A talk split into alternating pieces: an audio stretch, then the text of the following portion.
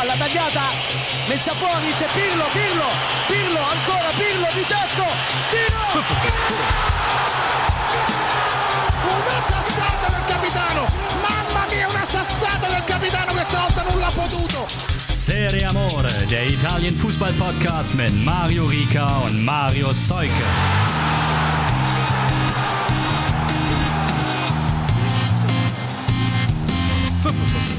Ciao ragazzi, ciao liebe Serie Amore Community. Grande Finale, die Serie A-Saison ist beendet und wir wollen drüber sprechen. Zum einen natürlich mein kongenialer Partner aus dem Norden wieder mit am Start. Moin Marius. Moin in den Süden.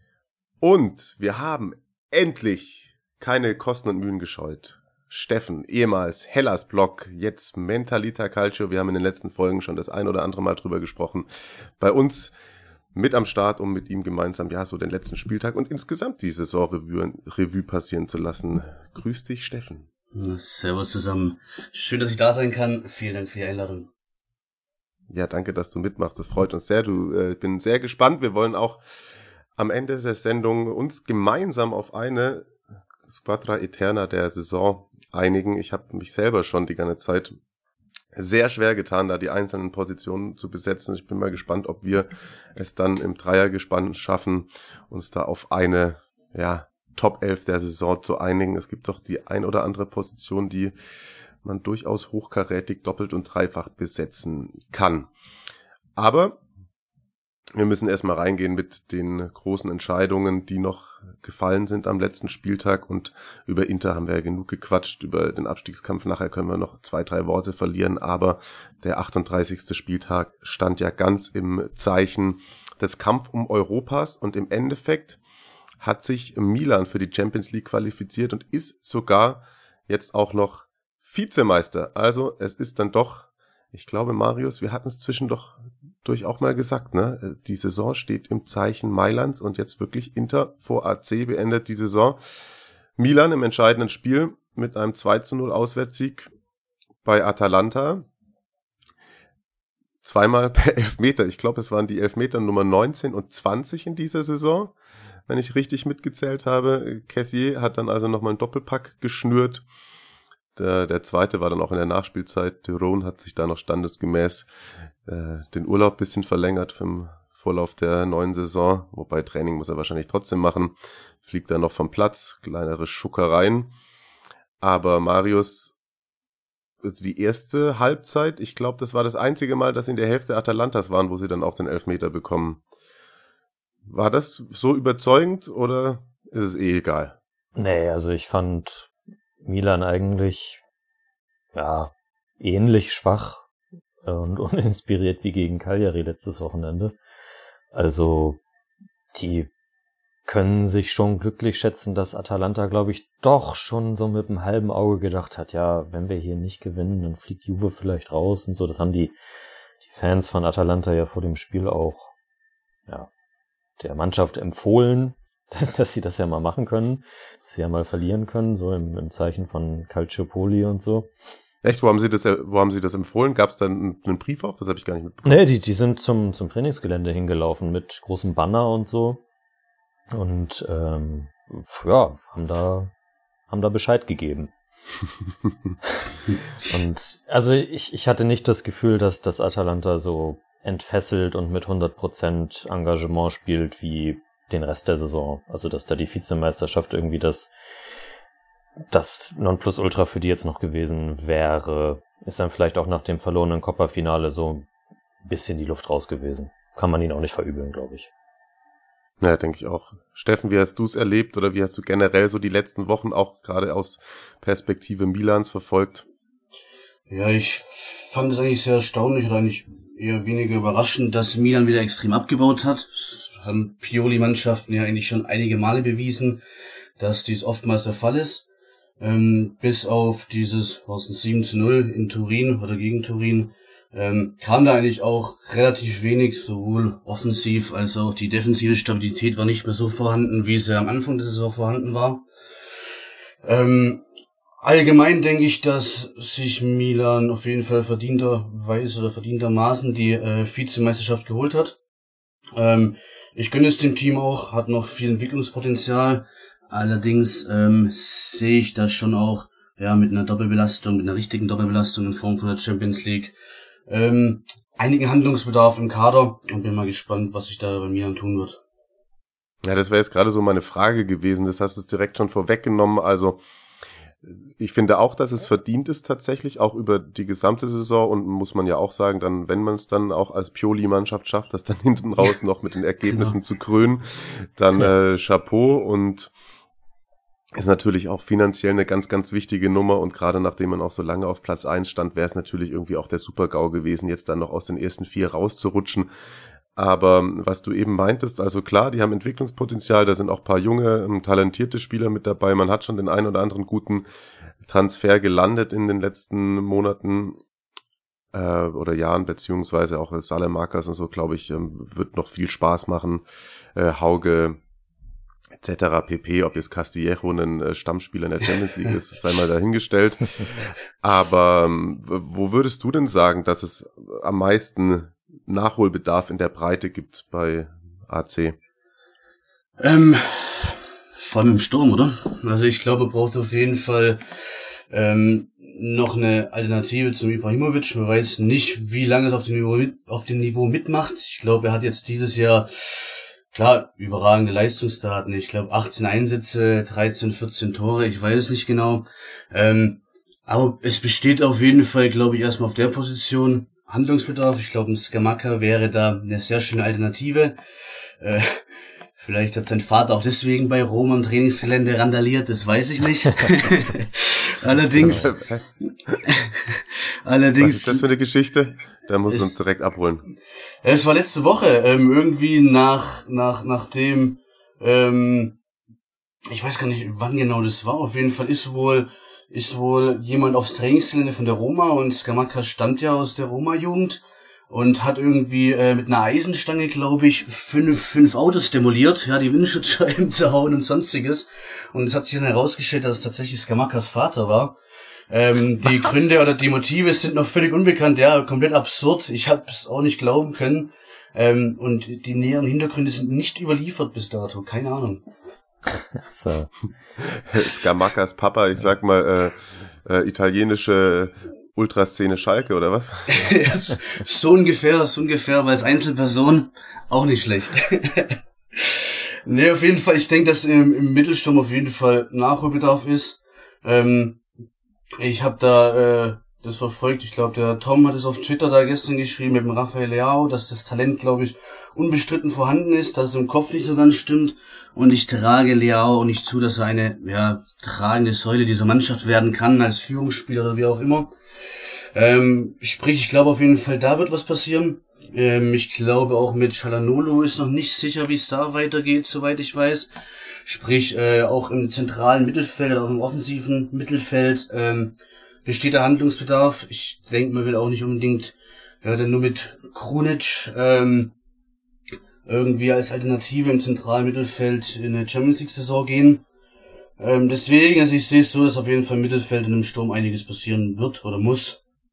Ähm, ja, genau. Meine Einschätzung von außen. Ich glaube, Mandzukic ist auch irgendwie klar, der lang krank gewesen etc. pp. Aber ein wirklicher Faktor wird der auch nicht mehr werden. Das ist halt ja, einer, den du noch nee. mitschleppst und der vielleicht auch gut für die Mannschaft ist und vielleicht so, wenn du ihn bei dir im Team hast, ein guter Typ ist. Aber ob der da jetzt noch oft den, den Unterschied machen kann, wage ich mal zu bezweifeln. Sehe ich auch so. Genau, ja. Aber auf jeden Fall hat man jetzt wieder ein bisschen was im Portemonnaie, um vielleicht auch Mino Raiola bezahlen zu können. Also eventuell klappt's ja dann doch auch irgendwie Jalanulu und auch äh, Chichi zu binden. Bin sehr gespannt, aber ja, da kann ich mich dir nur anschließen. Da gibt's einige Positionen, wo gerade in der Breite und tatsächlich auch, also ich habe jetzt einmal den Namen schon genannt. Ich weiß, der ist immer gerne Sündenbock, auch bei den Fans von Milan, aber ich hab, bin noch nie komplett von Castillejo überzeugt gewesen. Das ist auch ein ja, oft ein mit dem Kopf durch die Wand Spieler, der kann in, gegen tiefstehende Gegner kaum Sachen kreieren. Ähm, ich sehe ja. den jetzt auch ehrlich gesagt nicht als Stammspieler, wenn da alle fit sind. Also Rebic war ja gestern auch nicht dabei. Und ähm, Salamakers muss dann, glaube ich, rechts hinten spielen. Oder hat er rechts vorne gespielt? Ich weiß nicht also genau. Ich glaube rechts vorne sogar. Ah, okay. Ja, ich meine, nur, nur du brauchst also auch, wenn er kein Stammspieler wäre, es sollte ja tatsächlich, wenn es gut läuft, dein Anspruch sein, dass du einen dahinter für die Position hast, der theoretisch ja. in der Lage wäre, Stamm zu ja. spielen und der auch sozusagen Konkurrenzkampf im Training macht, etc. Das stimmt natürlich. Genau, exakt, ja. Marius, jetzt hast du ganz kurz schon einmal, ich glaube, jetzt haben wir viel über Milan gesprochen, schon einmal angeschnitten, äh, dass Atalanta nicht so viel Gas gegeben hat und dass die natürlich auch mit einer Enttäuschung gekommen sind. Es wäre für den Verein so krass gewesen, da mal den Titel zu holen, unter der Woche davor in der Coppa. Und obwohl sie eigentlich ganz gut angefangen haben, waren, haben sie dann doch vollkommen zurecht auch dieses Finale verloren. Wie kann man so als Bergamaschi, wenn man mal versucht, sich in deren Lage zu versetzen, jetzt dieses Saisonende insgesamt einordnen? Also klar, du verlierst das, äh, das nächste Coppa-Finale, das ist natürlich eine Riesenenttäuschung, aber alleine dadurch, dass sie dass sie es wieder in die Champions League geschafft haben, ist da, glaube ich, kein, äh, kein großer Grund zur Gram irgendwie. Also Atalanta hat wieder eine fabulöse Saison gespielt mit den gegebenen Möglichkeiten. Äh, Carsten Fuß hat das ja gestern auch im, im Kommentar dann ähm, übrigens sehr sehr schöne Idee mit der mit der Goal Zone hat mir gut gefallen. Äh, dann mal Lob raus an Datsen. ähm, ja, er, er, hat das ja auch gesagt, dass äh, das vom Budget her auf Rang 11 in der Serie A eigentlich und die spielen da immer oben mit und am Ende lag es dann an, an einem Spiel, dass sie jetzt nicht Vizemeister geworden sind. Also von daher, äh, da kann man wieder nur den Hut vorziehen, was, was die Mannschaft dieses Jahr geleistet hat. Und ja, natürlich wäre ein, ein Titel dann die, die Kirsche auf der, auf der Torte gewesen irgendwie. Aber ich, ja, also ich sehe da nicht irgendwie großen Grund, irgendwie was, was negativ zu reden jetzt. Ja, ich will da noch anschließen. Ich glaube, wenn Atalanta eine normale Sommerpause gehabt hätte, ähm, oder beziehungsweise eine Saison in normalen Umständen, also eine Vorsaison in normalen Umständen erlebt hätte, ähm, dann wäre da vielleicht noch viel mehr drin gewesen. Ich glaube, man hat gerade Atalanta ähm, zu Saisonbeginn angemerkt, dass sie nicht ganz auf der Höhe waren. Und hätte man da aus dem Vollen schöpfen können, was Ruhepause und Kraft betrifft, dann wäre da vielleicht auch in Richtung Scudetto äh, ja, zumindest ein bisschen mehr was drin gewesen oder man wäre näher an Inter dran gewesen. Kann ich mir auch gut vorstellen, ja. So, alle, alle Teams haben sich ja so ein bisschen eine Pause gegönnt. Bei Inter war das auch am Anfang der Fall. Milan jetzt halt, halt hinten raus. Juve und Napoli wechselhaft. Ähm, und ja, man könnte sich, man kann sich bei Atalanta schon vorstellen, dass sie, dass sie es vielleicht noch ein bisschen konstanter hätten durchziehen können dann, ja. Hm. Im Endeffekt Atalanta punktgleich dann auch mit Juventus, dass es doch noch geschafft hat und ja, irgendwie ist Pirlo jetzt doch noch so im Boss-Move, hat zwei Trophäen eingesammelt, die Supercoppa und die Coppa und sich dann auf den letzten Drücker doch noch für die Champions League qualifiziert die Aufgabe am letzten Spieltag, selbst bei Bologna zu gewinnen, wirkte relativ einfach. Wurde mir zumindest auch so auf den Fluren, auf den Fluren des Zones mitgeteilt. Ich habe das Spiel ja nicht live sehen können. Aber die Gegenwehr von äh, Sinisha und Kollegen, also war nicht so wirklich gegeben oder wurde mir da Falsches erzählt. Nee, voll. Also Bologna hat in der ersten Halbzeit, äh, es stand ja zur Halbzeit, glaube ich, schon 0-3 oder 0-4. Und ja, also teilweise war das, was die, was die Abwehrleistung anbelangt, lächerlich. Hm. Ja, 4-0 nach 47 Minuten dann, also ja, kurz nach ja, der genau. Pause. Morata nochmal getroffen, Chiesa ganz früh mit der Führung, dann noch Morata zum 2-0, Rabiot kurz vor der Pause 3-0 und dann eben Morata 4-0 kurz nach dem Seitenwechsel. Ehrentreffer Orsolini fünf Minuten vor dem Ende. Also Juve mit 4 zu 1 bei Bologna gewonnen, damit sozusagen selbst die Hausaufgaben erledigt. Ähm, mich hat tatsächlich dann im Nachhinein, als ich es gesehen habe, Steffen äh, völlig überrascht, dass äh, Pirlo Ronaldo komplett 90 Minuten draußen gelassen hat. Ja, und ich glaube, die Gründe, die waren ja gar nicht so offensichtlich. Ich glaube, es hieß äh, Müdigkeit oder sonst was, beziehungsweise er braucht eine Ruhepause. Aber es hat auf jeden Fall schon ein Geschmäckle, wie man jetzt sagen würde. ähm, dass er gerade im entscheidenden letzten Saisonspiel irgendwie über 90 Minuten draußen sitzt. Und ich kann mir vorstellen, dass es auch ein Fingerzeig ist, wohin es mit Ronaldo gehen wird im Sommer, nämlich weg aus Turin. Ja, glaubst du auch trotz äh, Champions League Qualifikation?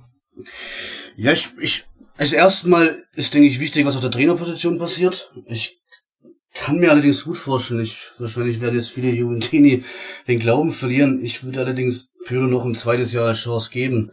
Ähm, er hat, er hat ähm, im Endeffekt ja nicht viel falsch gemacht, oder? Ich glaube, ich glaube für das Spielematerial, das er hatte, hat er da gut was rausgeholt. Natürlich ist man erfolgsverwöhnt in Turin. Ähm, allerdings hatte auch Sari zuvor, in dem Jahr zuvor, schon Glück, dass er die Meistertitel auch geholt hat und hatte auch da schon Probleme mit dem limitierten Kader irgendwo. Ähm, ich würde Pirlo die Chance geben, würde äh, jetzt das Champions League Geld investieren, um an ein paar Stellschrauben zu drehen. Ich denke da gerade ähm, die Torhüterposition, bei allem Respekt, Chesney war teilweise unterirdisch. Er hatte Patze drin, die darf man sich auf dem Niveau nicht erlauben. Deswegen kann ich mir gut vorstellen, dass da was passieren wird. Ähm, Ob es Donnarumma wird, ist immer dahingestellt, kann ich mir unter den Umständen nicht vorstellen. Aber ich glaube, dass auch im ja, zentralen Mittelfeld zum Beispiel Pendancourt hat äh, jegliche Schritte in die nächste Richtung vermissen lassen. Ähm, und ich glaube, es sind so gerade so ein paar Schrauben am Kader, äh, die man beheben kann. Und dann sollte man Pirlo nochmal die Chance geben, auch sein Ding das zweite Jahr durchzuziehen. Und ich kann mir vorstellen, dass Juve auf jeden Fall, ja, eigentlich standardmäßig wieder ein ernstzunehmender Kandidat dann auf den Scudetto ist.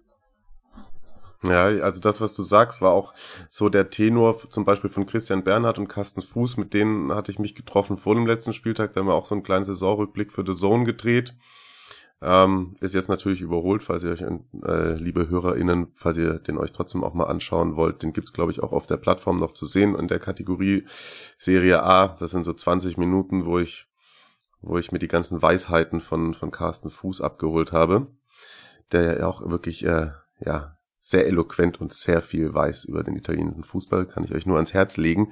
Und ja, er und Christian haben auch gemeint, dass wir hatten die These eben aufgestellt, ob Pirlo gescheitert ist und eigentlich war da die Aussage, sollte die Champions League nicht erreicht werden, dass es ja jetzt auch noch gelungen wäre, aber nicht Pirlo, sondern eher der Verein gescheitert. Marius und ich haben ja auch schon öfter drüber diskutiert. Wir haben auch trotzdem gesagt, dass er natürlich nie so richtig seine Spielidee implementieren konnte, hat aber eventuell auch was mit dem ja, schwer trainierbaren Kader und den gesamten Umständen zu tun. Gegen Atalanta im Coppa-Finale, da fand ich mal, das war eigentlich tatsächlich so zum jetzigen Zeitpunkt das äh, A-Game so Masterclass. Da hat man mal gesehen, wie er es will, wie es funktionieren kann und dann hat es auch funktioniert. Ja, voll. Es ist ja also durchaus äh, dass das eine oder andere Mal in der Saison aufgeflackert, so, du hast es gesagt, wir haben das ja schon diskutiert. Und ja, er muss halt einfach nur in, in diese Performances Konstanz reinbringen und vielleicht jetzt mit einer, mit einer richtigen Sommerpause und eben mit den, mit den angesprochenen Stellschrauben, also gerade im Mittelfeld, Steffen hundertprozentig recht, da, da muss irgendwie was passieren und wenn da ein Spieler kommt, der ja, der, der, der Pirlos-Spiel eben auch aufziehen kann. Ich glaube, den Namen De Paul hatte ich ja schon mal in den Raum mhm. geworfen. Dann, ja, dann, dann, dann kann das auch nächste Saison auf jeden Fall was werden.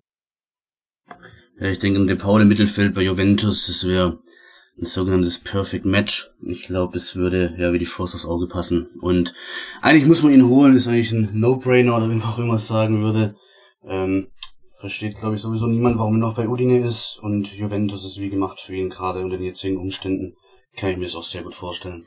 Ja, das ist für mich tatsächlich auch ein Rätsel bei, bei De Paul, warum der immer noch bei Udinese ist. Der muss da vielleicht auch von den, ja, doch nicht schlecht einnehmenden oder Geld ausgebenden Besitzern vielleicht auch einen ganz guten Vertrag haben ich weiß jetzt nicht, ob man sich mit Udinese Calcio so krass identifizieren kann, als da, dass man da überhaupt gar nicht wegkommt. Also no offense, aber das ist eigentlich ja immer seit, seit zwei, drei Jahren wird da schon über, immer drüber geredet, wann er woanders denn dann mal seine Fußballschuhe schnüren würde und passiert einfach nicht. Ja, Toto Di Natale konnte es auch. Ne? Wollte ich gerade sagen, ja. Äh, ah, ein Fun Fact noch natürlich zur Torhüter-Position äh, bei Juve. Also ich finde schon spannend, also ich teile deine Einschätzung da, Steffen, aber echt von letzter Saison, wo er für mich mit einer der besten war, Chesney, der sich ja auch echt gemausert hat, aber dieses Jahr war, war er wieder ganz oft ja, so der Alte, den man auch dann zu Recht unterschätzt hat oder gesagt hat, der ist halt kein Top-Ten-Torhüter. Der, ähm, ja, aber der hat sich anstecken lassen dieses Jahr auch einfach von dieser gesamten Gemengelage. Keine Ruhe vor ihm und er hat die dann auch oft nicht ausstrahlen können. Aber zumindest hat äh, Pirlo die Gelegenheit genutzt, am letzten Spieltag auch nochmal Carlo Pinsolio einen Einsatz zu geben. 22 Minuten hat er gespielt und der hat jetzt dann diese nette Statistik vorzuweisen. Der dritte Schlussmann bei Juve ein Spiel, ein Sieg, 22 gespielte Minuten, ein Gegentor, eine rote Karte. Die rote Karte, die hat er sich ja beim Derby ge geholt, als er auf der Bank gegen Torino saß. Also Super. Aber das war auch einer, ich finde, den hast du immer als erstes in der Jubeltraube gesehen. Den siehst du natürlich auch immer neben Chichi und so. Und das ist auch einer, ähm, ja, glaube ich, der, der im Team hohes Ansehen genießt auf jeden Fall. Beziehungsweise Voll, also das ist, das ist auch wie, wie eben lange äh, Bernie bei Inter so, ja, bestimmt einfach so ein, so ein guter Teamplayer. Musst du natürlich auf der Position auch sein. Und also der hätte sicher in, in seiner ähm, so von, von dem, was, was man, was ihm vielleicht auch an, an Potenzial bescheinigt wurde, ist das ja vielleicht so ein bisschen die Idealvorstellung der Karriere. Also könnte der Stammkraft bei einem Serie A-Verein sein, ich weiß es nicht, beim, bei einem Aufsteiger vielleicht. Und von daher einfach, einfach geile, geile Geschichte so. Ja, ich meine, der ist jetzt 31, Juve Jugend, ähm, war oft verliehen, hat mal bei Delfino Pescara gespielt, Livorno, Latina, Modena auf jeden Fall auch mal, glaube ich. Und jetzt gucke ich mal gerade, insgesamt hat er halt für die Juve-Herren genau vier Spiele gemacht. Aber ha, ist halt sein Jugendverein und jetzt sitzt er da neben Chichi und kann Fußball gucken und hat jetzt sogar nochmal 22 Minuten spielen dürfen. Also ich glaube, das passt. Ja, die Prämien sind wahrscheinlich trotzdem ganz nett, also. Ja. Seine vier Spiele, Oh, der hat mal eins über 90 Minuten gemacht, sonst 19, 20, 18 Minuten. Ein Spiel, das riecht auch danach, als wäre er da nochmal kurz vor Schluss eingewechselt worden. In der Saison 17, 18 auch ein Spiel über 27 Minuten. In der Saison 18, 19 mal eins über 90 Minuten. Oh, gegen Hellas hat er mal gespielt, siehste? 2018.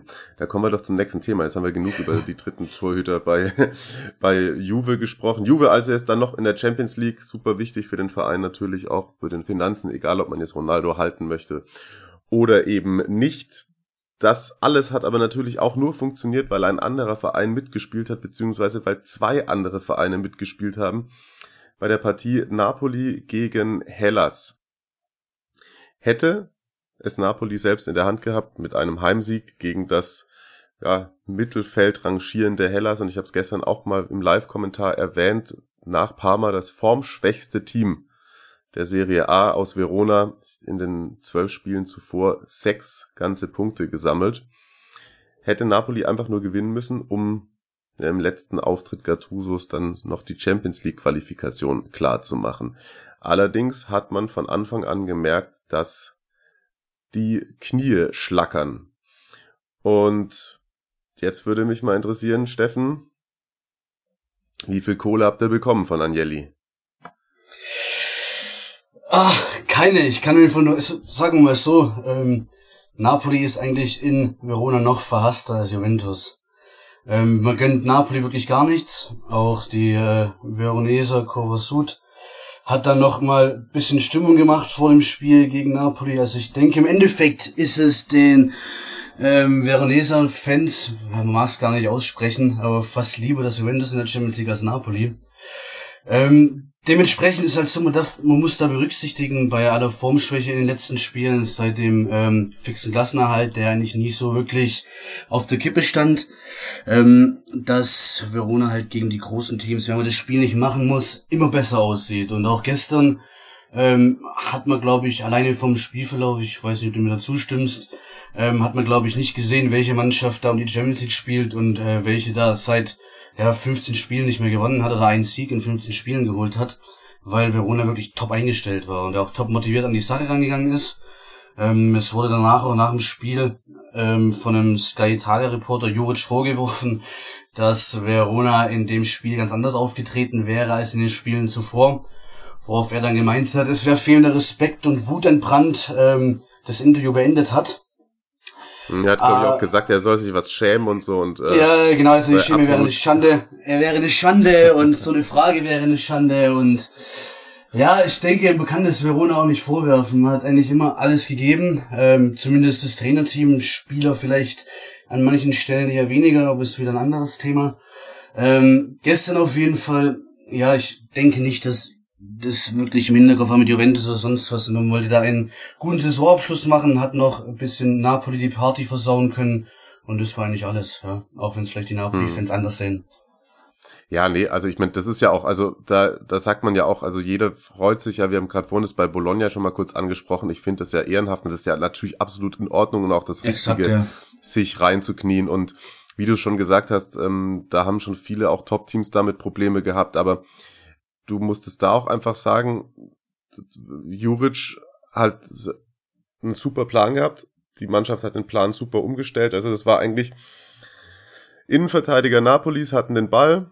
Erstmal kein Druck, sobald irgendwie entweder Hysay oder Giovanni Di Lorenzo den Ball nach außen bekommen hat, sofort mit zwei, drei Spielern Druck, langer Ball. Napoli sonst eine Mannschaft, die um die 90% Passsicherheit hatte, hatte nur 80%, hat keine Lösung gefunden.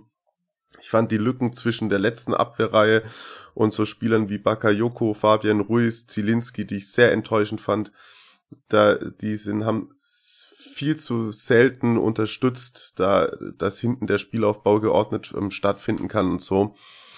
Ähm, ja, hat Hellas halt in den ersten 30 Minuten gleich so eklig gespielt, dass, dass sie sofort in den Köpfen drin waren von Napoli. Und dann hast du eben auch, darüber haben wir auch schon mal öfter gesprochen, ich finde, jetzt hat er eigentlich dieses Jahr eine super Entwicklung gemacht, aber Lorenzo Insigne war ein Totalausfall.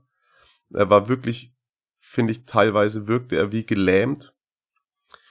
Und so hätte, wäre ein Punkt natürlich noch drin gewesen, äh, wäre der Sieg irgendwie glücklich durch irgendeinen Treffer vielleicht dann noch drin gewesen. Absolut verdient oder erzwungen wäre er nicht gewesen.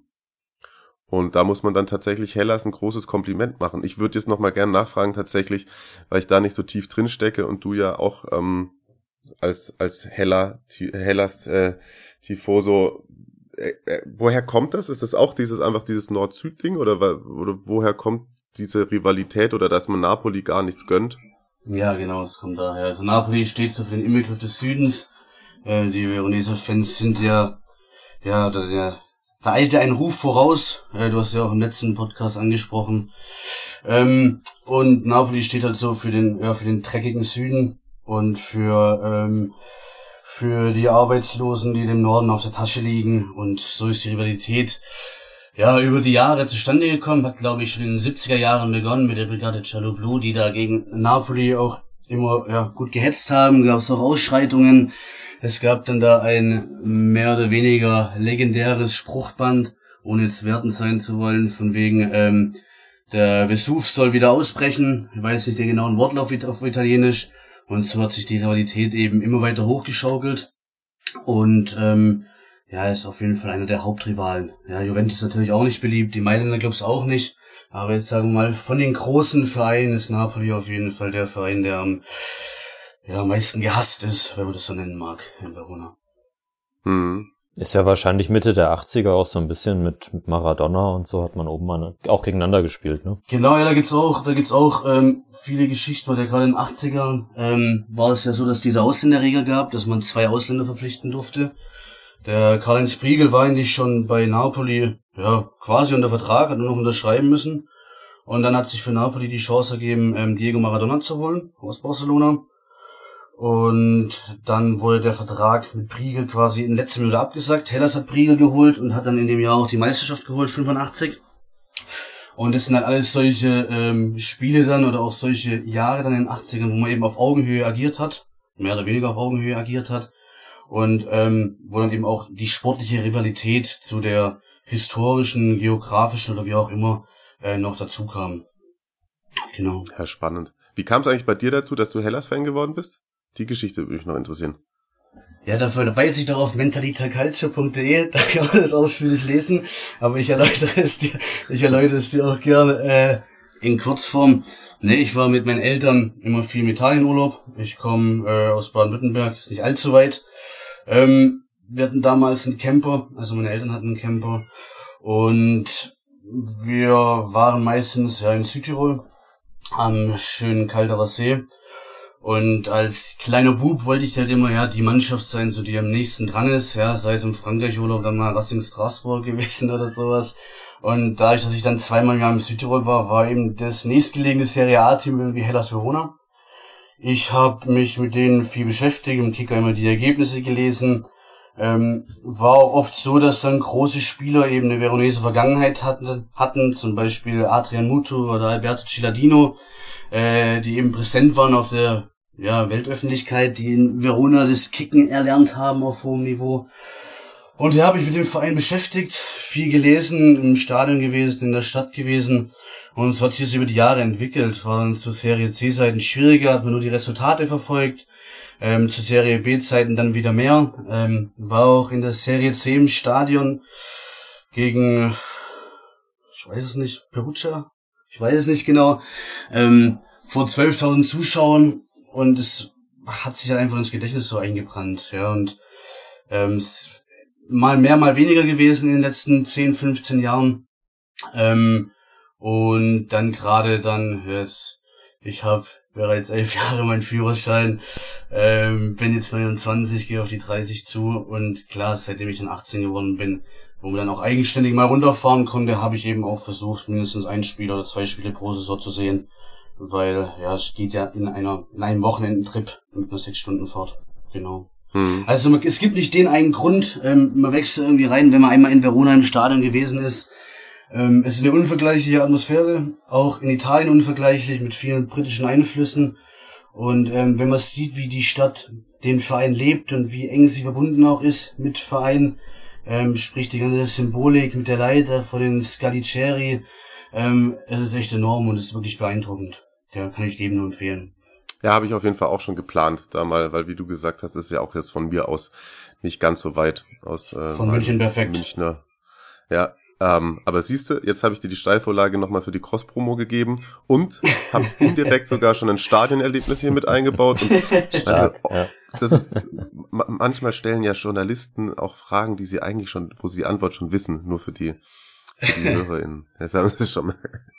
Aber trotzdem, wenn ihr das nochmal ganz ausführlich wollt, wie gesagt, dann schaut mal vorbei unter mentalitua-calcio.de. Ich werde das auf jeden Fall diesmal auch in die Show Notes noch reinschneiden, dann könnt ihr ohne da Minus. auf jeden Fall ohne, ohne Minus. Minus. Ja, ohne Minus.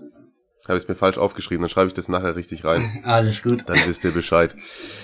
Da können wir, können wir nächste Saison mal, wenn es wieder ähm, Fans im Stadion gibt und so, machen wir große Serie Amore Italien-Tour, ne? Fahren wir mit, mit dem Steffen nach Verona, dann besuchen wir den Jörg in Rom. Hört sich gut an. Und mit Carsten Fuß äh, trinkt man Espresso in, in Napoli. Genau.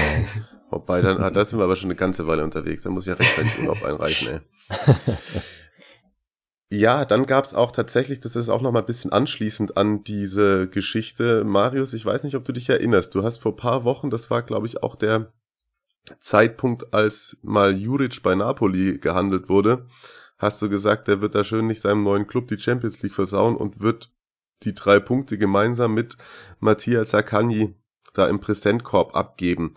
Jetzt ist das nicht geschehen. Stattdessen hat auch noch Matthias Sakani auf Instagram ein Jubelfoto der Truppe aus der Umkleidekabine äh, des Stadio Diego Armando Maradona gepostet mit ähm, ja, Familia und dann gelbes Herz, blaues Herz, irgendeine Hand und ein Fußball und ja, das, das, ich, ich glaube aber, das ist, das ist schon, das ist schon, sorry, dass ich dir da jetzt noch die Frage vorwegnehme, äh, wegnehme.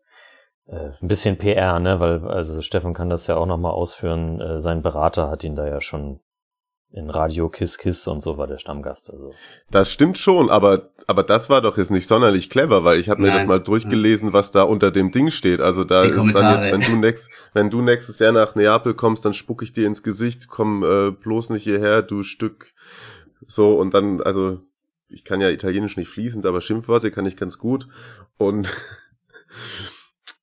ja, äh, Morddrohung etc. pp.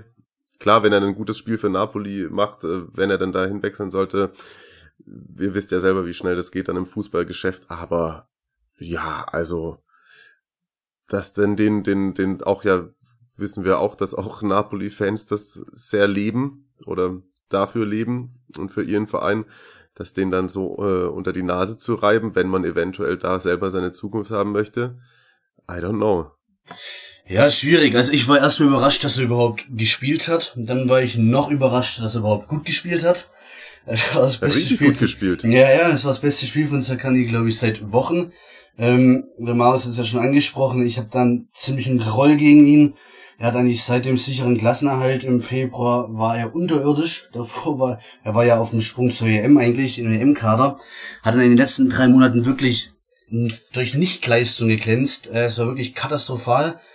Ähm, war so eigentlich das Sinnbild von wegen, ja, Minimalziel erreicht und jetzt gucke ich, dass ich mich nicht verletze und gucke halt, dass ich dann meinen nächsten Vertrag abstaube.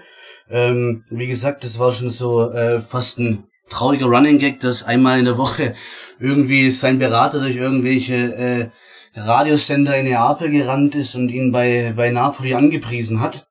Und ja, das habe ich dann gestern sein sehr gutes Spiel überrascht. Hat er sich eigentlich ins eigene Fleisch geschnitten, mal so gesehen, wenn er wirklich nach Neapel geht. Und ähm, der Post, ich glaube, ja, es kann nach einem guten Spiel vergessen sein, aber wie gesagt, auch von Seiten Napolis ist die Rivalität ähm, Richtung Verona auf jeden Fall ausgeprägt und die Kommentare waren vielsagend und ich glaube nicht, dass er ja äh, das wirklich so gut bedacht hat, was für Auswirkungen haben könnte der Instagram-Post hinsichtlich Napoli. Also ich bin gespannt, ob sein Weg wirklich nach Neapel führt. Alles andere würde mich schon überraschen, aber ich schätze ihn auch nicht als so dumm ein, äh, nach Neapel zu gehen und noch sowas zu posten und vor allem auch so ein Spiel abzuliefern, nachdem er die Wochen davor, auf Deutsch gesagt, beschissen war. Hm. Also der war wirklich auch sehr stark, hat ja dann am Schluss sogar noch die Kapitänsbinde getragen. Lasst einmal noch mal ganz kurz auf Napoli zurückkommen. Ähm, also ich habe das Spiel ja kommentiert. Ich bin da auch, ich laufe ja oft dann auch Gefahr. Ähm, muss tatsächlich natürlich sagen, dass, dass trotz aller Neutralität ich mich schon Lust drauf gehabt hätte, Napoli in der Champions League zu sehen. Ähm, schwenkt ja dann auch oft dazu über, dass ich Sachen, die schlecht sind, sehr deutlich schlecht erzähle. Ich habe jetzt da kein Feedback bekommen, weil ich seit zwei, drei Tagen keine Social Media Accounts mehr habe. Deswegen bin ich jetzt noch nicht von Napoli-Fans beschimpft worden. Also, ach so, falls ihr irgendwelche Sachen schicken wollt, müsst ihr erstmal an Marius jetzt immer schicken. Ich guck mal, wann ich wiederkomme. Vielleicht komme ich wieder, vielleicht aber auch nicht. War ganz angenehm die letzten Tage. Auf jeden Fall war es schon erschreckend schwach und ich bin mir es, ich bin tatsächlich jetzt am Schluss, nachdem ich nochmal drüber geschlafen habe, mir nicht mehr ganz sicher, ob ob es der fehlende Plan war oder ob es wirklich die Kopfblockade war. Was würdest du sagen, Marius? Was hast du da gesehen? Ich glaube, dass es in erster Linie eine Kopfsache gewesen ist. Also dieses, dieses klassische, ich weiß nicht, man, man hat das bei Napoli ja in den letzten Jahren so oft gehabt, dass dann auch wirklich in den entscheidenden Momenten es dann irgendwie nicht geklappt hat. Man, man weiß nicht so genau warum. Ich meine, gut, klar, sie haben ein paar Mal die Copper gewonnen und ähm, aber es war auch, es war auch schon unter Sarri so, dass sie dann eben in den Spielen gegen Juve konnten sie es irgendwie nicht mehr abrufen und haben das dann verloren und ja, also irgendwie, da, da wären wir dann auch schon fast wieder bei, bei, bei so einem Leverkusen-Vergleich, ne, aber das ist vielleicht dann doch ein bisschen, bisschen zu doll im Vergleich zu Roma. Hm.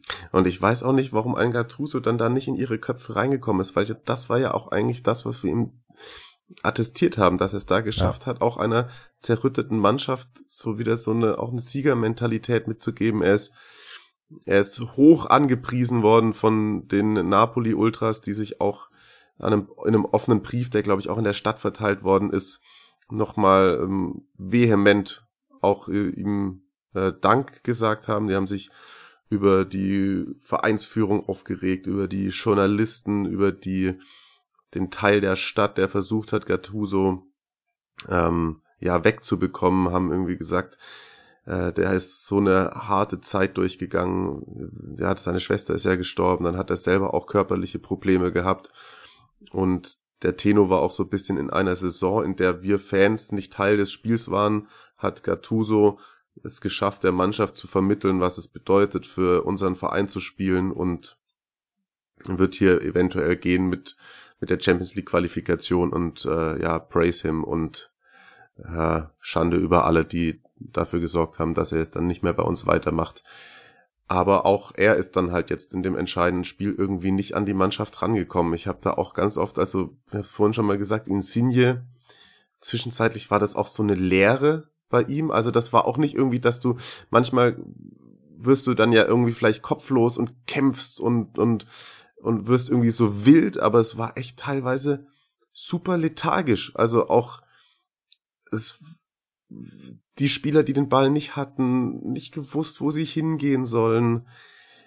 Oh, sehr schwach, wirklich sehr ja. schwach. Also das, das natürlich auch, auch, muss man auch Kompliment aussprechen. Das hat natürlich auch Hellas forciert, dadurch, dass sie einen genauen Plan hatten, dass sie die Räume ähm, so äh, bespielt haben, wie sie es denn getan haben. Aber es gab ja auch die Situation, dass wenn es mal Napoli geschafft hat, irgendwie die erste Pressinglinie zu überspielen, hast du ja dann bei Hellas findest du da ja auch immer sehr viel grüne Fläche zwischen Mittelfeld und Abwehr rein und da hast du ja eigentlich Spieler bei Napoli, die prädestiniert dafür sind, mit Tempo dann auf die letzte Abwehrreihe zuzugehen und da Resultate draus zu schlagen, aber da gar nichts, gar nichts.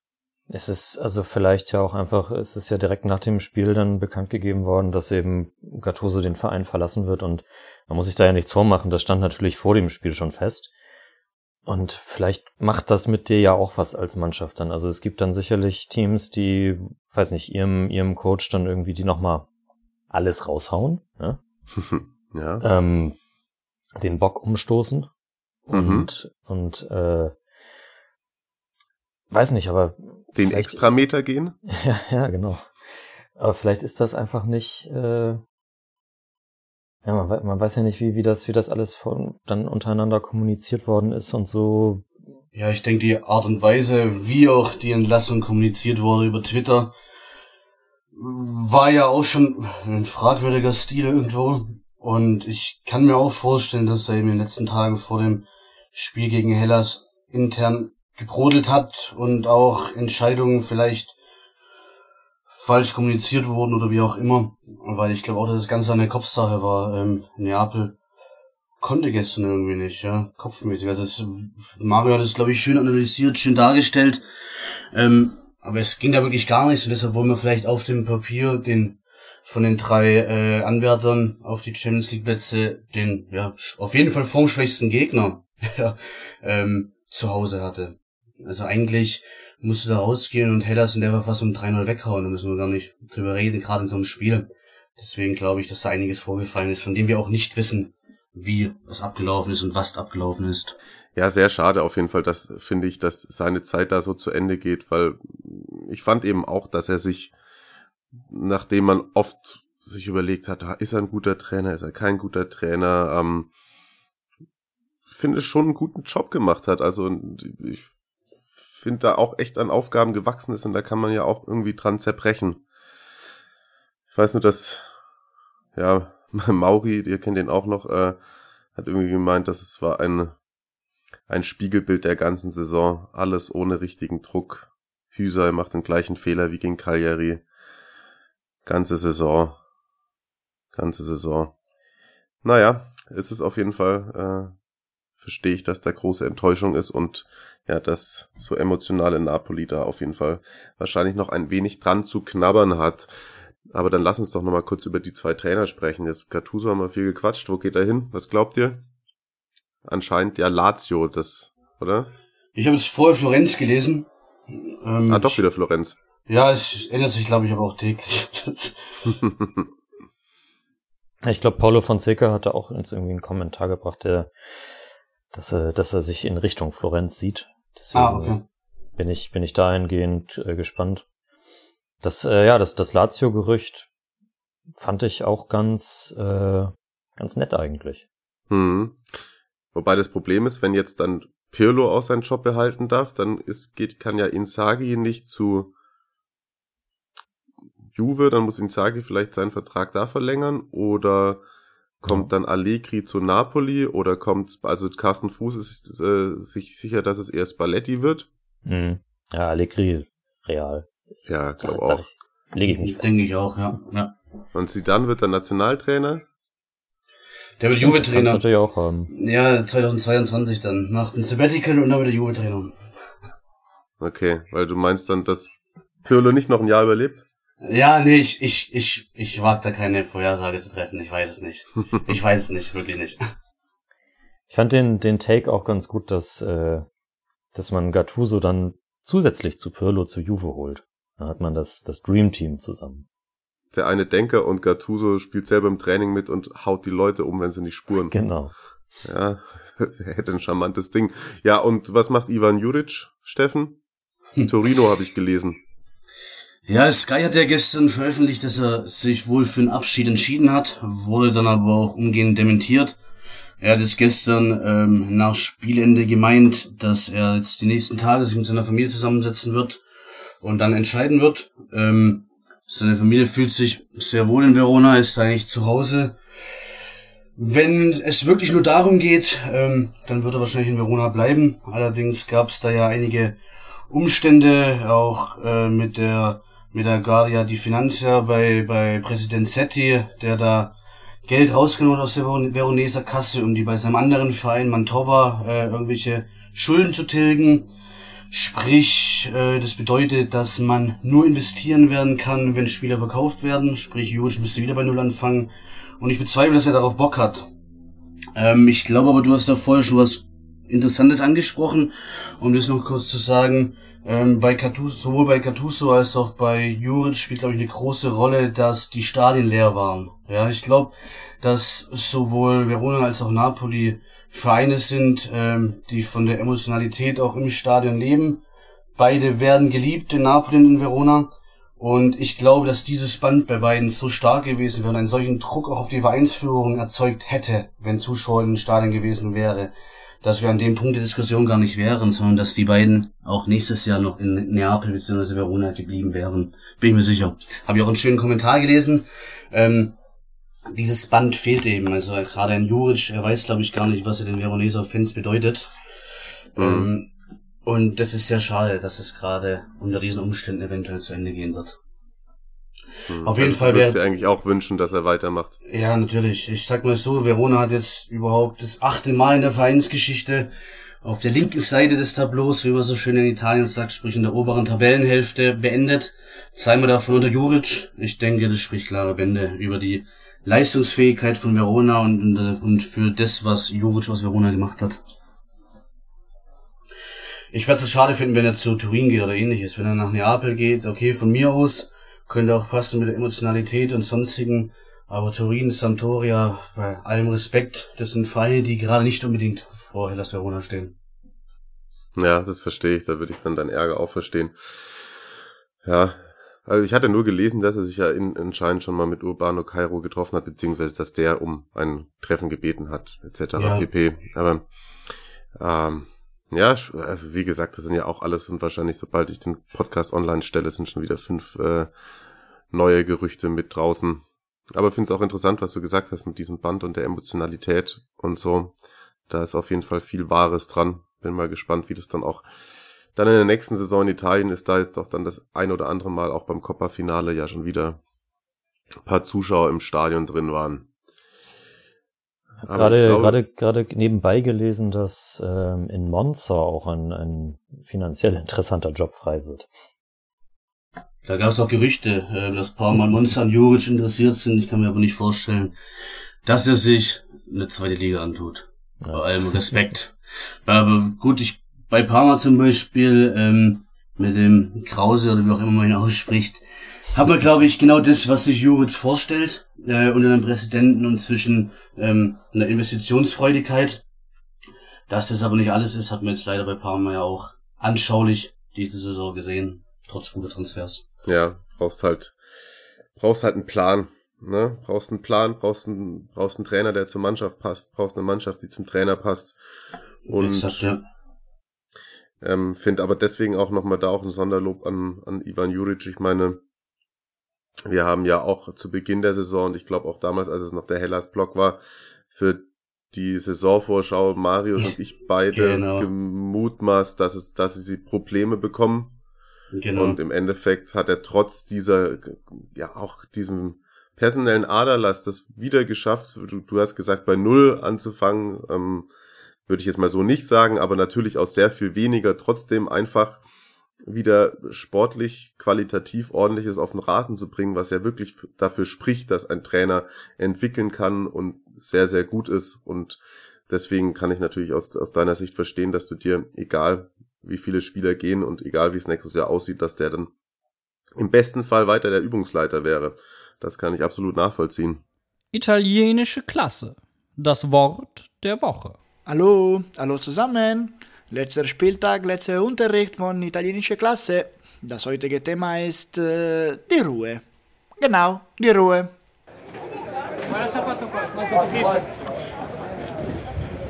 Habt ihr was anderes gehört am Ende des Juventus-Spiels gegen Bologna? Chiesa, Rabiot und Doppelpack Morata für das 4 zu 1. Aber die alte Dame brauchte noch Nachrichten aus Neapel, um sich für die Champions League zu qualifizieren.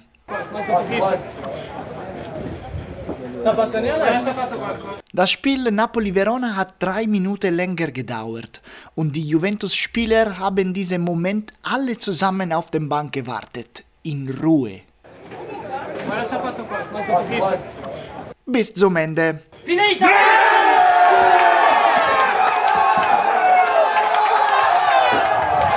Finita! È finita! Es ist vorbei! Finita! Es ist vorbei! Unentschieden vor Neapel und die Juventus Feier konnte endlich anfangen. Auf Platz 4 in der letzten Minute des letzten Spieles der Saison hat die alte Dame sich endlich für die nächste Champions League qualifiziert. Finita!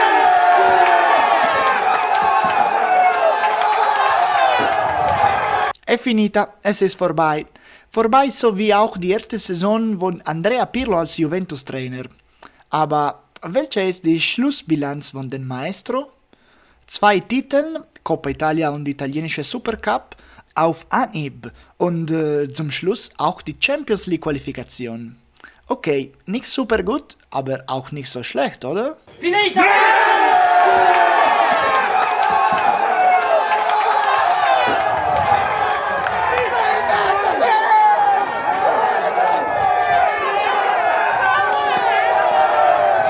Ciao Marius, ciao Mario und ciao an alle Zuhörer.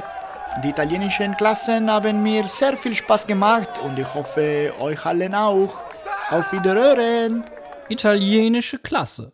Das Wort der Woche. Eigentlich hätten wir jetzt sprechen können über das große, große Serie A Abstiegsfinale. Aber das Nachholspiel unter der Woche hat es dann sozusagen verhindert nachdem Benevento da die drei Punkte verschenkt hat am Spieltag zuvor, hätte Torino bei Lazio verlieren müssen, damit dann jetzt dieses Torino gegen Benevento am letzten Spieltag zum Endspiel hätte werden können. Torino holte aber auf sehr merkwürdige Art und Weise einen Punkt bei Lazio. Und ich will mir nicht vorstellen, wie sich das als Benevento-Fan angefühlt hat, was da in den letzten 15 Minuten passiert ist im Olympico. Ähm, Immobile verschießt noch einen Elfmeter, nochmal Aluminium und so war es dann völlig äh, egal, was jetzt am letzten Spieltag abgelaufen ist. Ich weiß gar nicht, wie es ausgegangen ist, ne? 1-1, glaube ich, Torino Benevento gestern. Ah ja. Also auch nochmal völlig egal, aber wir müssen dann eben auch die Hexen wieder in die Serie B verabschieden. Und Pippo Inzaghi ist anscheinend äh, auch ein heißer Kandidat für den Trainerposten in Monza. Ah, okay. Puh, ja, weiß ich nicht. Also das ist halt tatsächlich die Rückrunde, lässt mich, das haben wir, da haben wir auch schon mal das ein oder andere Wort drüber getauscht, Marius, diese Rückrunde lässt mich ein wenig an ihm als Trainer zweifeln tatsächlich. Ich glaube, für einen Zweitligisten ist das aber da, also da machst du nicht viel falsch in Richtung Aufstieg. Hm. Eigentlich das einzig spannende Anekdote, die ich noch dazu habe zu diesem, zu diesem Abstiegskampf, ist, dass dass anscheinend das Team von Benevento mit dem Bus zusammen mit dem Trainer nach Torino fahren musste. Zwölf Stunden Busfahrt, glaube ich. Oh ja, stimmt. Als äh, Strafmaßnahme. Hätte ich mich komplett weggesoffen. Wahrscheinlich schon auf der Hinfahrt. ja, auf jeden Fall.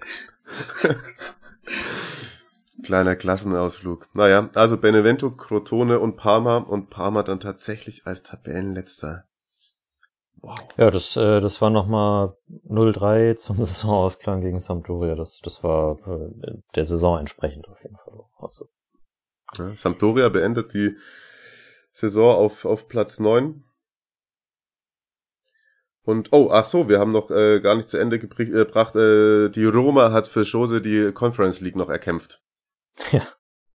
Top. Ob Mourinho da erfreut ist, bin ich mal gespannt. ja, im Endeffekt dann noch 2-0 zurück, 0-2 äh, zurückgelegen gegen Spezia und so wäre echt eigentlich fast Sassuolo dann doch noch äh, eingezogen in die Conference League, aber El Sharawi und Mikitarian. Mikitarian ist sogar fünf Minuten vor Schluss mit dem Ausgleich und der Punkt hat dann eben doch noch Platz sieben äh, erzwungen. Ja, ich weiß tatsächlich auch nicht. Ich hätte mir, ich habe zwischendurch, als ich auf die Tabelle geguckt habe, da lagen sie 0-2 zu hinten, da habe ich gedacht, na ja, wenn die jetzt halt irgendwie komplett gar keine Doppelbelastung werden, haben, vielleicht mit Mourinho wird's richtig spannend. Aber ich glaube, darauf hat er gar keinen Bock. Und insgesamt ist es auch, also die Roma, eine weirde Saison, muss ich echt sagen. ja, safe. Na gut, na gut, na gut. Aber gut, wir können uns auf das Duell, auf das Duell Union Berlin gegen AS Roma freuen. Das ist doch auch was. Wobei, st ja, stimmt. Stimmt.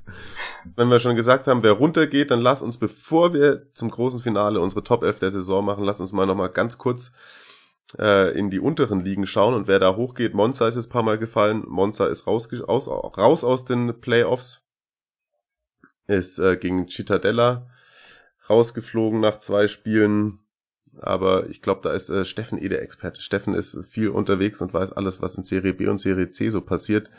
Wer ist denn jetzt noch im Rennen um den Aufstieg?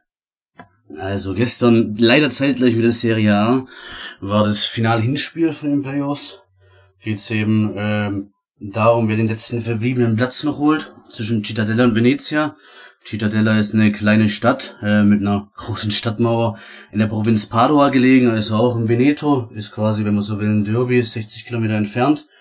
Und ja, Cittadella hatte schon sehr Glück oder viel Glück ähm, im Rückspiel in Monza, dass sie nicht noch 13-0 verloren haben, sprich, da wäre Monza im Finale gewesen. Und sie haben auch mit der Leistung daran eigentlich angeknüpft an das Monza-Rückspiel. Venezia hat die eigentlich phasenweise an die Wand gespielt, hat letztendlich mit 1 zu 0 gewonnen, hätte aber gut und gerne auch ein 3 oder 4 zu 0 sein können. Ähm, das Rückspiel findet, glaube ich, am 26. statt, sprich am Mittwoch. Ja, am Mittwoch. Ähm, und die Tür für Venezia auf eine Rückkehr in die Serie A nach 19 Jahren ist auf jeden Fall jetzt sperrangelweit offen. Na, stark. Ich aber lese gerade 27. Aber ich muss es nochmal verifizieren. Kann auch sein, 27. Donnerstag. Serie C ist am 26. auf jeden Fall. Ja, aber was auf jeden Fall schade ist, Venezia wird wahrscheinlich nicht in der Serie A im äh, eigentlichen Heimstadion spielen. Ähm, ich weiß, dass es viele ganz oben auf der Agenda haben, weil es ja relativ geil gelegen ist. Wer es nicht kennt, einfach mal googeln. Ist einzigartig natürlich, wie die Stadt selber ja auch, aber man wird wahrscheinlich nach Padua ausweichen müssen. Was sehr schade mhm. wäre. Ja, wegen der Sicherheit im Stadion. Exakt, oder? genau, ja, genau. Ich glaube auch die Kapazitätsgrenze ähm, ist da, glaube ich, nicht voll erfüllt. Ich habe es nicht genau verfolgt, ich habe es nur am Rande ja, gelesen. ist auf jeden Fall sehr klein, ne? Genau, weil es noch spekulativ ist, aber kann gut sein, dass die nach Padua oder nach Vicenza ausweichen. Cittadella würde auch ebenfalls nach Padua oder Vicenza ausweichen.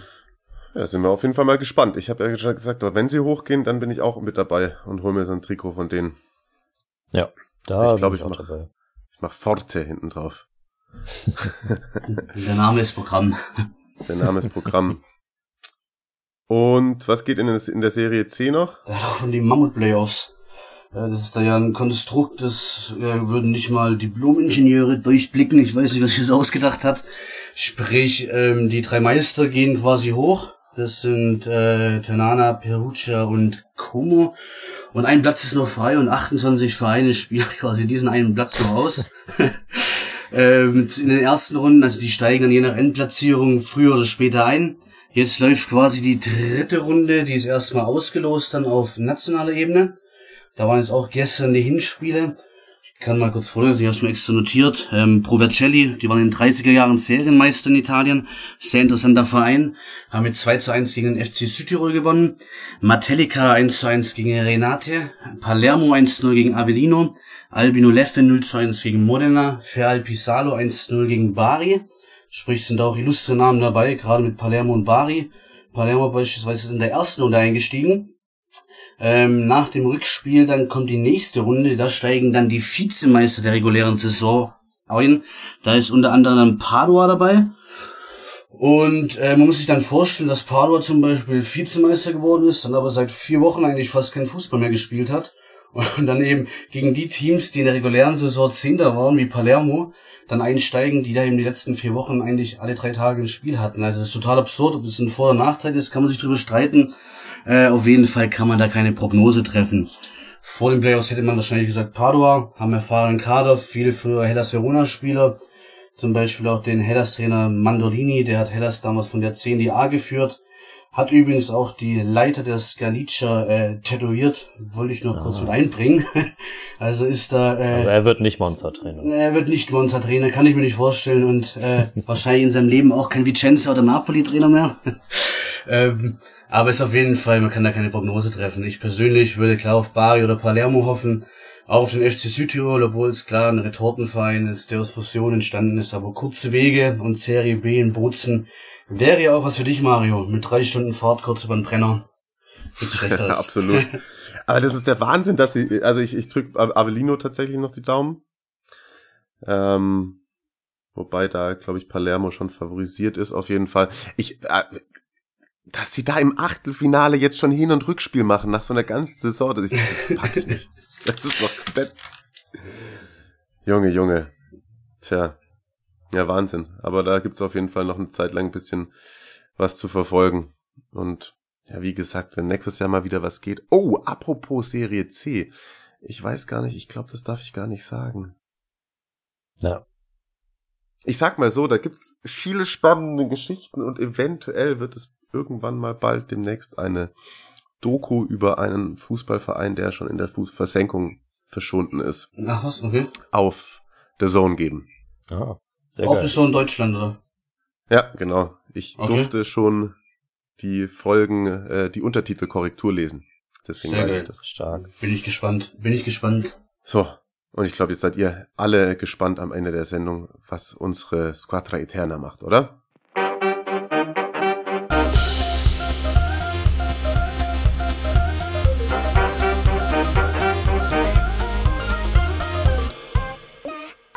La Squadra Eterna.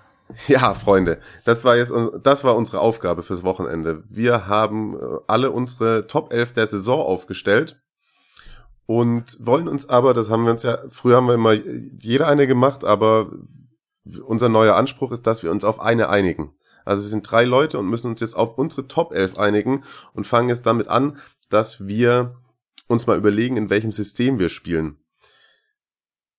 Ich würde ja tatsächlich sagen, dass es ein 3-4-3 ist, weil man wahrscheinlich auf jeden Fall drei Stürmer braucht, oder? Ja, ich habe auch ein 4-3-3.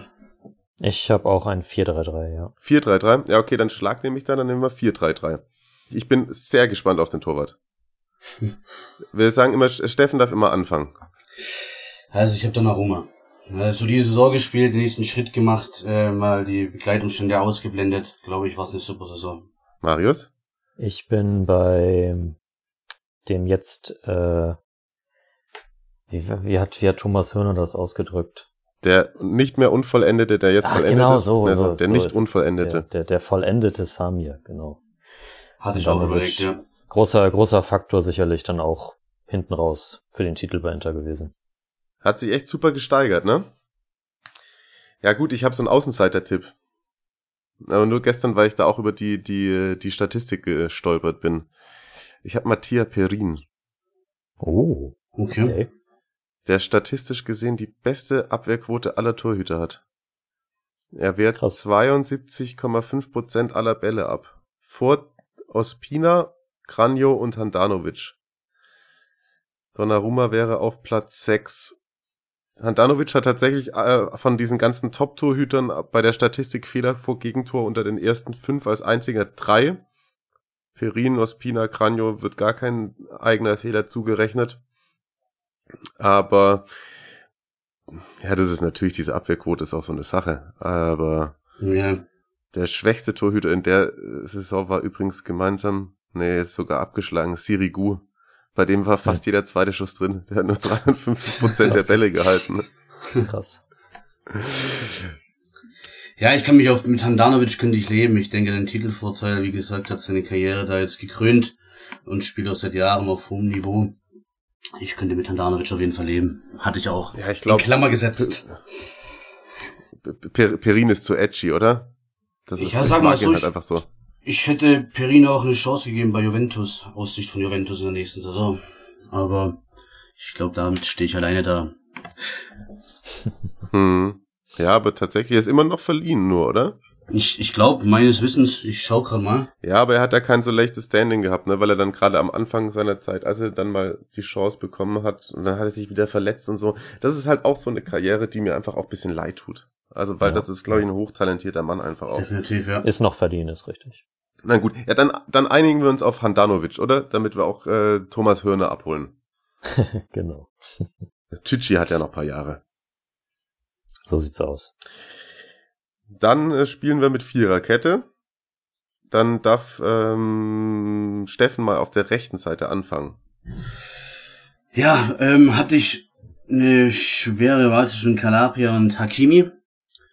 Calabria hat auch einen Riesensprung gemacht, aber Hakimi in dem Kontesystem natürlich brilliert. Sowohl offensiv als auch defensiv sich nochmal weiterentwickelt in meinen Augen, verglichen zu seiner Dortmund-Zeit. Deswegen habe ich mich für Hakimi entschieden. Habe ich auch da stehen. Ja, dann können wir den einloggen. Den habe ich nämlich Ja. auch. Calabria auch ja länger verletzt gewesen zwischendurch. Aber natürlich auch eine Riesensaison gespielt, keine Frage. Safe.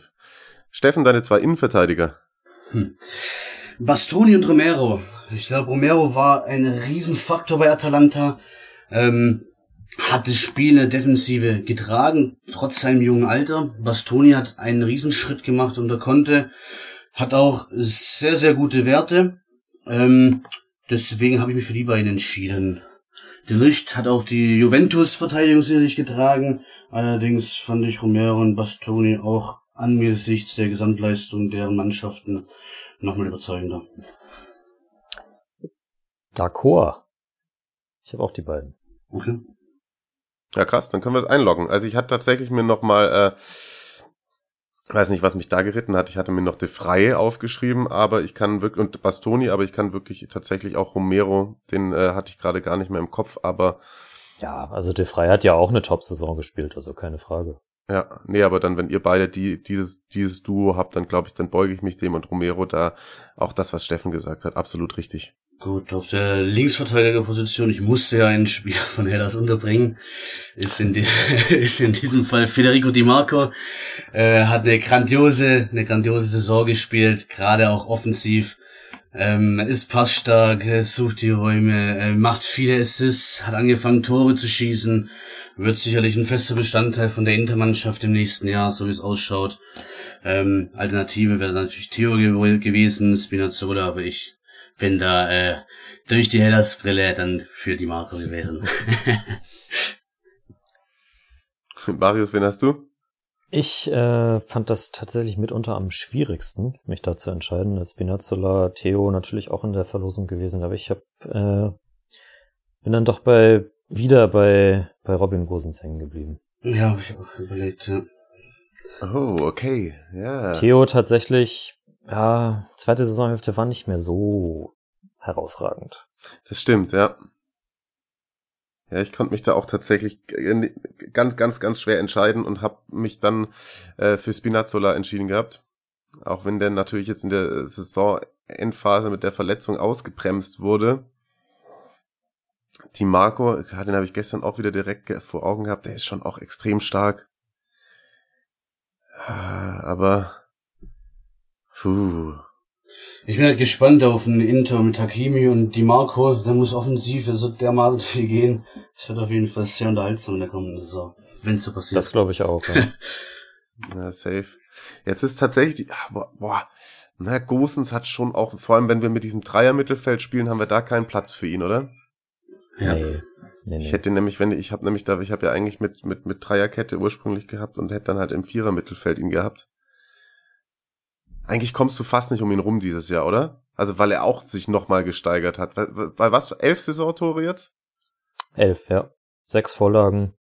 Ja, wir können auf Großes auch einigen. Die, die, die, Ja. die, klar, der, ich glaube, der Gasparini-Fußball kommt äh, den Außenverteidigern entgegen, auch wie, wie bei Hellas oder auch bei Makimi. Ähm, aber Großes hat natürlich ja unfassbare Zahlen, was das betrifft. Ich denke, da kann man d'accord gehen mit Gosens. Ja, dann haben wir auch unseren Gastarbeiter gleich mit drin.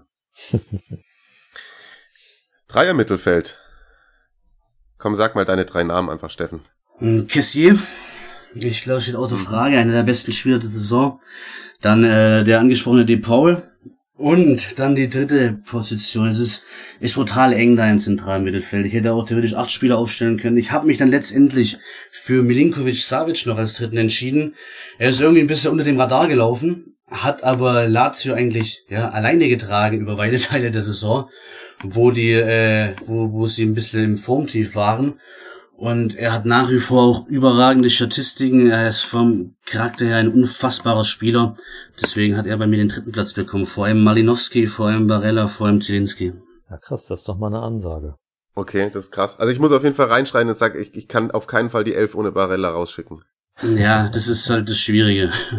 Ja, Ich habe ich hab Barella auch stehen und äh, Cassier natürlich auch. Also völlig ohne Frage. Der Präsidente gehört da safe gesetzt rein.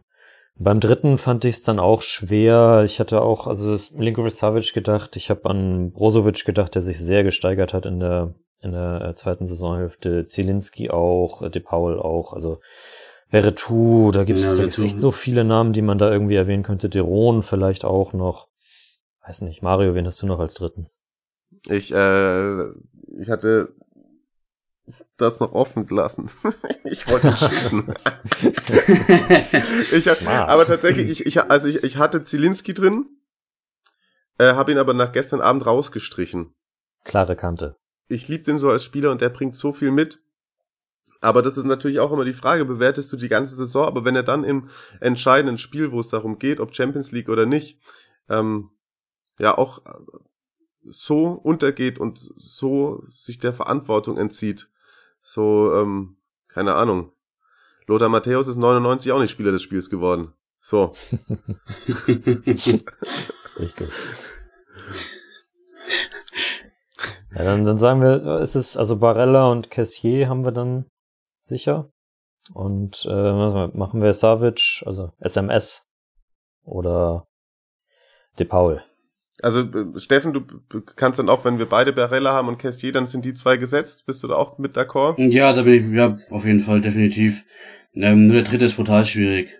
Ähm, De Paul hat ja den Nachteil, bei Udine zu spielen, aber er sticht halt eigentlich wirklich bei jedem Spiel aus der Mannschaftsrolle nur raus.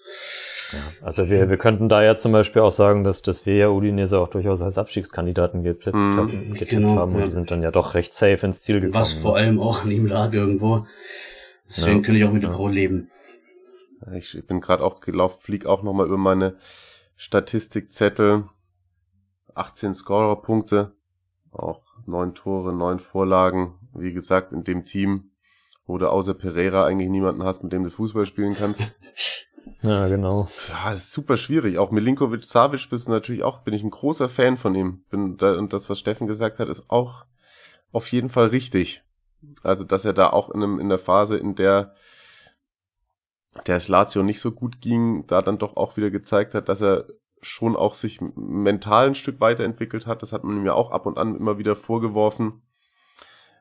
Aber als Kicker ist schon irgendwie, ich würde jetzt auch gerade, jetzt gerade eher zu De Paul tendieren, glaube ich tatsächlich. Ja, ich auch. Ist auch so ein bisschen die Hipster-Choice natürlich. Äh, holen wir vielleicht auch noch ein paar Fans mit ab. Ja, okay, komm. Dann schreiben wir De Paul rein. Und wenn er nächstes Jahr bei Juve spielt und da äh, alles zerschießt, dann sagen wir, hier habt ihr das als erstes gelesen. Wobei, ganz ehrlich, also De Paul ist auch nur in Deutschland Hipster Choice. Also da müsste du Ja, sonst, glaube ich, ja, holst du jetzt da irgendwie keinen hinter vor und sagst, oh, da habe ich ja noch nie gehört den Namen. Das stimmt. Lass mich mal kurz gucken. Ich hatte ja auch eine, ähm, ja, der Patrick Kubotsch hatte bei Twitter ja schon eine Elf geschickt. Ja, der hat nur, nur Barella als richtigen ZM und daneben dann Chiesa stehen. Sehr offensiv aufgestellt. Nee, Chiesa, Chiesa findet bei mir keinen Platz. Nee, nee. Bei mir auch nicht. Dann haben wir drei vorne noch. Jetzt bin ich gespannt. Wobei es eigentlich teilweise obvious, aber ich kann auch was kommen, was nicht obvious ist. ja, also, ich habe rechts Berardi. Einmal mehr. Hm, okay, ja. Ähm, hab da auch ein bisschen gespielt. Malinowski hätte ja auch rechts außen spielen können, aber Malinowski, man soll sich ja nicht von den letzten Wochen blenden lassen. Über die gesamte Saison für mich Berardi. Links habe ich Insigne. Ich denke, ja, gestern das Spiel hast du treffend dargestellt, aber ansonsten über die Saison ist er wieder einer der absoluten Leistungsträger und vielleicht auch der Spieler da vorne drin. Ähm, und dann im als Mittelstürmer habe ich ja eigentlich, ich denke relativ eindeutig Lukaku. Ja, Lukaku Ich bin ein großer Lukaku-Fan. ich bin ein auch. großer Lukaku-Fan. Er ein richtig geiler Kicker. Und auch was er für die Mannschaft bringt und auch wie er seine Nebenleute aussehen lässt. Einfach, ja, den Spieler kann man sich, glaube ich, nur wünschen im Team. Absolut. Sag mal, wenn wir, wenn wir hier schon Zone Leaks hatten, dann kann ich auch schon mal sagen, also alle Interfans, die, sich dafür interessieren, freut euch, der steigert auch nochmal seinen Marktwert nächste Woche. Ja, also ich, ich habe auch äh, Lukaku, klar, der ist auch Topscorer, ne, man muss mal sagen, der hat elf Torvorlagen, insgesamt 34 Scorerpunkte, zwei nochmal mehr als Cristiano Ronaldo. Cristiano Ronaldo selbst 29 Mal getroffen, nur drei Tore vorbereitet. Äh, Ganz spannend finde ich, was zum Beispiel die Schüsse angeht. Kein Spieler gibt so viele Schüsse ab wie Cristiano Ronaldo, insgesamt 168 Schüsse. Ähm, vor dem 38. Spieltag war das Ganze allerdings, wobei der hat jetzt ja eh nicht gespielt. Ähm, muss mal gucken. Lukaku 93. Ah, Quatsch, das ist, das stimmt natürlich nicht. Auch die Statistik, die ich gerade vorgelesen habe, stimmt natürlich nicht, weil ich hier in meiner, in meinem, so wie so einen Mittelalter-Typ Typ in meinen äh, ausgedruckten Papieren rumliege. Aber Lukaku hat ja nochmal getroffen gegen Udinese. Das sti stimmt ja da nicht drin. Also dann Hat hat, er 35 Scorer, ja. ja, 35 Scorerpunkte. So. Ja, Insigne. Ich habe ihn gestern, ich habe ihn wieder rausgestrichen, aber das stimmt natürlich eigentlich. Der hat eine Bombensaison gespielt. Ich habe ihn auch drin stehen. Ja, okay. links. Also links Insigne. Und ich habe rechts tatsächlich dann, äh, habe ich keinen klassischen Rechtsaußen aufgestellt, sondern aus, äh, weiß nicht, ist ja bei so einer Elf auch nicht immer so super darauf äh, festgelegt. Ähm, Vlaovic. Ja, habe ich, hab ich auch überlegt gehabt. Ich wollte ein bisschen positionsgetreu arbeiten, aber Flauwitsch hat eigentlich auch seinen Platz da verdient. Ohne Flauwitsch wäre die Fiorentina nächstes Jahr in der Serie B. Der hat eigentlich die Mannschaft alleine getragen und ist mit 20 oder 21 brutaler Kicker. Und auf jeden Fall auch der kommende Mittelstürmer in Europa wahrscheinlich. Ihr seht keinen Ronaldo? Nein. Nein, kein Ronaldo. Okay. Ich habe ihn schon wieder, ich habe ihn dann dann für Insigne reingeschrieben, nachdem ich Insigne rausgestrichen habe, weil ich gedacht habe, der ist Torschützenkönig, da wird uns die Community zerfetzen. Ja, und ich habe schon gedacht, ich habe keinen einzigen Juventus-Spieler in der ganzen Top 11 des Jahres. Das wird auch für Aufruhr sorgen. Aber leider ist keiner herausgestorben. Auch Ronaldo nicht. Also man hätte, man hätte Chiesa erwägen können, man hätte auch über Quadrado nachdenken können, aber ja, Über Quadrado habe ich für, für rechts drüber nachgedacht Ja. tatsächlich, weil der auch zwischenzeitlich einer der wenigen war, der immer dann mal wieder Glanzpunkte gesetzt hat. Aber es stimmt schon auch, Ronaldo darf eigentlich auch deswegen nicht rein, weil eben auch sein, seine, ja, ich habe es euch gerade mit den Schüssen vorgelesen, also das, das hat ja auch mit ähm, dafür gesorgt, dass es bei Juve teilweise nicht funktioniert hat, weil er eben auch dann in seinem eigenen Kosmos gespielt hat. Das kann dafür sorgen, dass er eine ganze Mannschaft trägt, aber in diesem Jahr hat er das insgesamt in diesem Mannschaftssport nicht gemacht. Okay, bin ich bei euch. Dann, äh, wenn ihr beide eh Insigne links habt, dann machen wir links Insigne in der Mitte Lukaku und dann müssen wir uns jetzt noch auf rechts einigen. Berardi war mir dann doch tatsächlich zu lange verletzt auch, um ihn in die komplette Top 11 zu schreiben, wobei der ist auch in den Statistiken weit vorne mit dabei, ne? ja, auch eine geile Saison gespielt. Ja, ich glaube, er hat auch, er müsste auch über 30 Einsätze, glaube ich, haben. Ich guck grad mal. Ja, 30 genau. 30 genau, ja. Ja, stimmt. Das war vielleicht täuscht der Eindruck, vielleicht das bei mir oder vielleicht habe ich das falsch im Kopf, weil er hatte die Phase, in der Sassuolo, Sassuolo da so nachgelassen hat. War, glaube ich, die. Was ist mit Mikitarian? Habe ich auch drüber nachgedacht. Habe hab ich, auch, auch überlegt, ja. ja.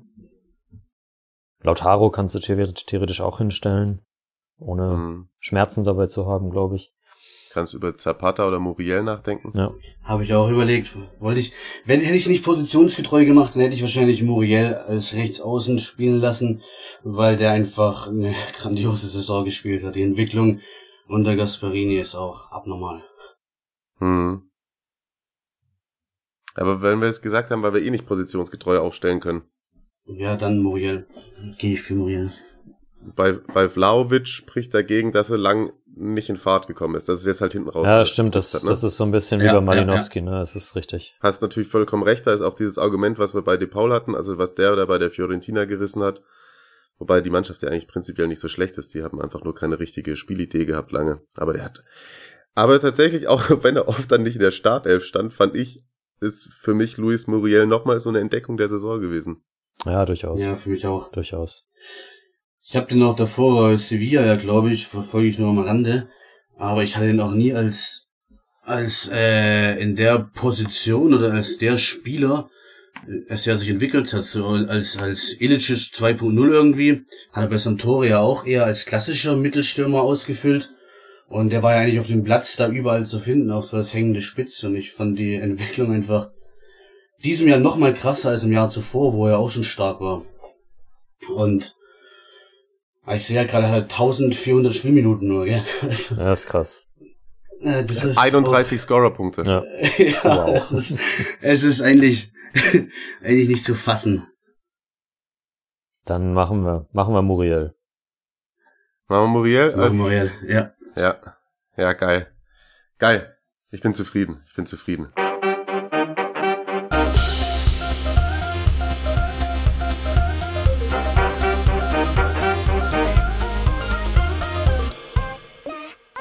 Quadra Eterna. Also, seid ihr es auch zufrieden oder nicht? Schreibt's in die Kommentare, schreibt, beleidigt Marius bei Facebook oder, nee, Quatsch, Facebook sind wir gar nicht. Äh, Instagram, Twitter. Vielleicht komme ich während der Europameisterschaft wieder. Das wäre jetzt eh tatsächlich die Frage. Ähm, Steffen, Bock auf Europameisterschaft oder erstmal Fußballpause? Mm, ich sage immer, ich habe keinen Bock drauf. Letztendlich schaue ich dann doch jedes Spiel an, weil es halt immer noch Fußball ist. Ähm, aber bisher hat mich das Fieber noch nicht so wirklich geholt. Ich finde es auch relativ beschissen, das Konzept mit verschiedenen Stadien. Bin noch nicht im Fieber, bin noch nicht im Fieber, aber ich werde wahrscheinlich sehr viel schauen letztendlich, wie immer.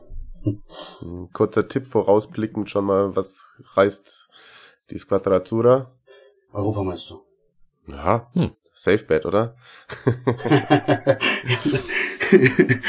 nee, schwierig. Ähm, ich glaube, das kann auf jeden Fall weit gehen. Ich glaube, es gibt, abgesehen von Frankreich, jetzt nicht die Übermannschaft.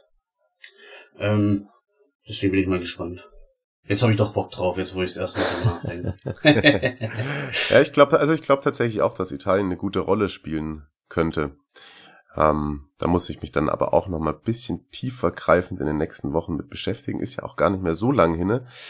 Das gibt uns auch mal die Gelegenheit, jetzt erstmal schon mal für diesen äh, großen, großen Saisonrückblick ähm, ganz, ganz herzliches Dank an Steffen von Mentalita Calcio. Sehr gerne. Zu richten. Vielen, vielen Dank. Ich danke. Das hat großen Spaß gemacht. Auf jeden Fall.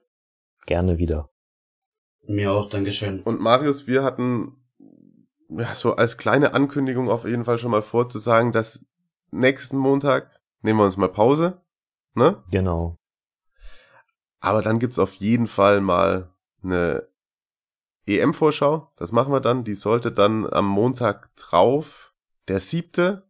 Das ist genau in der Woche, bevor die Europameisterschaft losgeht. Ich glaube, da quatschen wir mal ein bisschen über die EM. Das machen wir. Und falls wegen irgendwas doch nächsten Montag eine Folge kommt, dann könnt ihr euch freuen, nur bloß jetzt nicht äh, drauf äh, einstellen, weil eventuell haben wir nichts zu erzählen oder wollen mal nicht und wie auch immer. Und wie wir das dann während der Europameisterschaft machen, schauen wir mal. Äh, ich glaube, vielleicht gibt's vielleicht gibt's mal so Short Updates.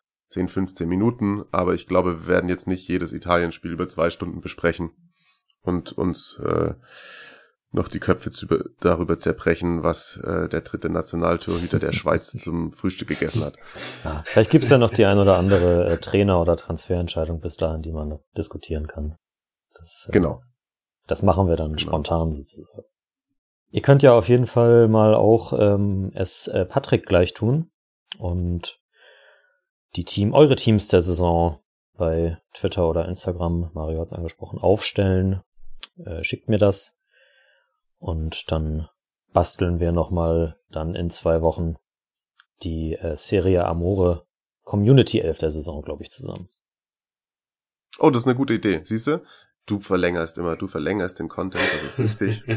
ihr könnt es natürlich, ihr müsst es Marius nicht nur schicken, ihr könnt es auch einfach einfach posten mit dem Hashtag Serie Amore oder ihr verlinkt die lieben Freunde von FUMS Das ist wahr. oder wie auch immer. Bei denen äh, ist natürlich auch das DM-Postfach immer offen, aber ihr könnt es auch einfach so raus in die Welt schießen und nach paar, nach paar Likes heischen. Wir freuen uns natürlich auch über Likes.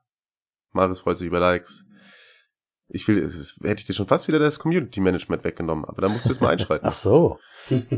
Ja, ey, auf jeden Fall. Und äh, wenn ihr auch noch das ein oder andere Stadionerlebnis in petto habt, das äh, nehmen wir natürlich auch immer gern. Und äh, Fragen. Und auch, auch im Hinblick auf EM könnt ihr ja mal denken, was, äh, was, was gibt's da so Interessantes, was wir diskutieren sollten im Hinblick auf Mancini und seinen Kader.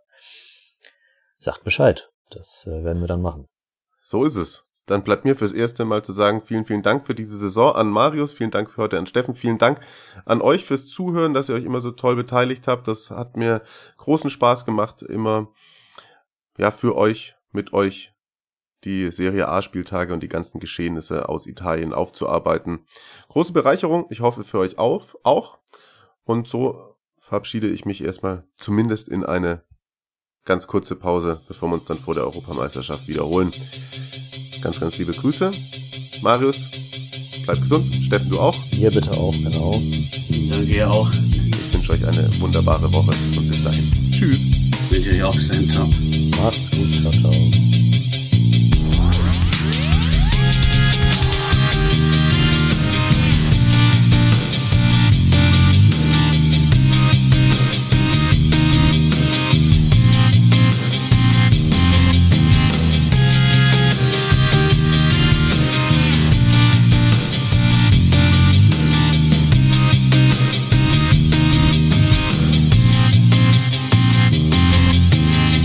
Fums.